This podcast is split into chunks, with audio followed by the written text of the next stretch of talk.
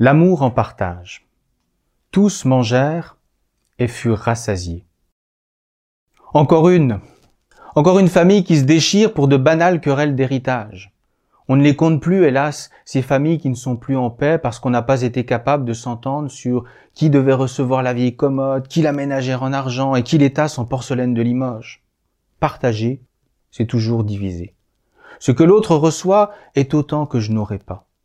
Dans ce genre de logique, on ne peut chercher qu'à se tailler la plus grosse part du gâteau. Chacun cherche à garder jalousement ses sept pains et ses quelques petits poissons.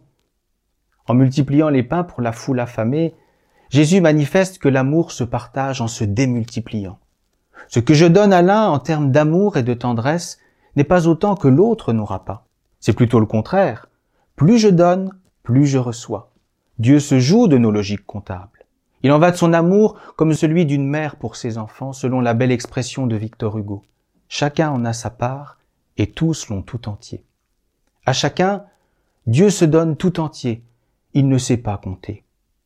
Lorsqu'on demandait à Mère Teresa combien de pauvres et de malades elle avait sauvés dans les bidonvilles de Calcutta, elle répondait un par un. Il n'est pas de paix durable sans sortir de nos logiques comptables. Les mains ouvertes qui reçoivent le pain sans compter hâtent le retour pour chacune de nos maisons du prince de la paix.